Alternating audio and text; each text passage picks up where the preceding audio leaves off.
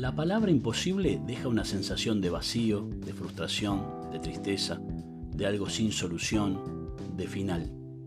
Pero más de una vez esos imposibles necesitan solo un poco más de trabajo, de atención, de pensar cómo lograrlo, de poner manos a la obra.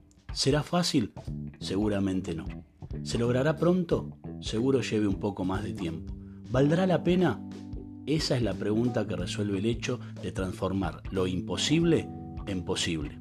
Quizá alguna vez te dijeron que algo era imposible y tú, sin más, desististe en primera instancia.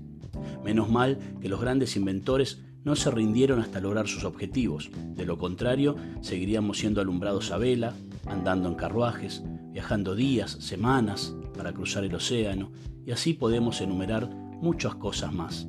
Pero no, estos inventores fueron tenaces a la hora de hacer lo imposible posible.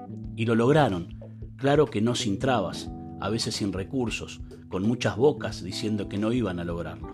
El secreto de ellos fue no desistir sin intentarlo hasta lograrlo.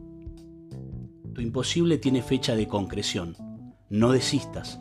Sea lo que sea, un negocio, una casa, un auto, un viaje, un trabajo, lo que se te ocurra, llegó el momento de demostrarte a ti mismo que con determinación muchos imposibles se harán una realidad. Cuando te digan que algo es imposible, no desistas nunca sin antes haberlo intentado.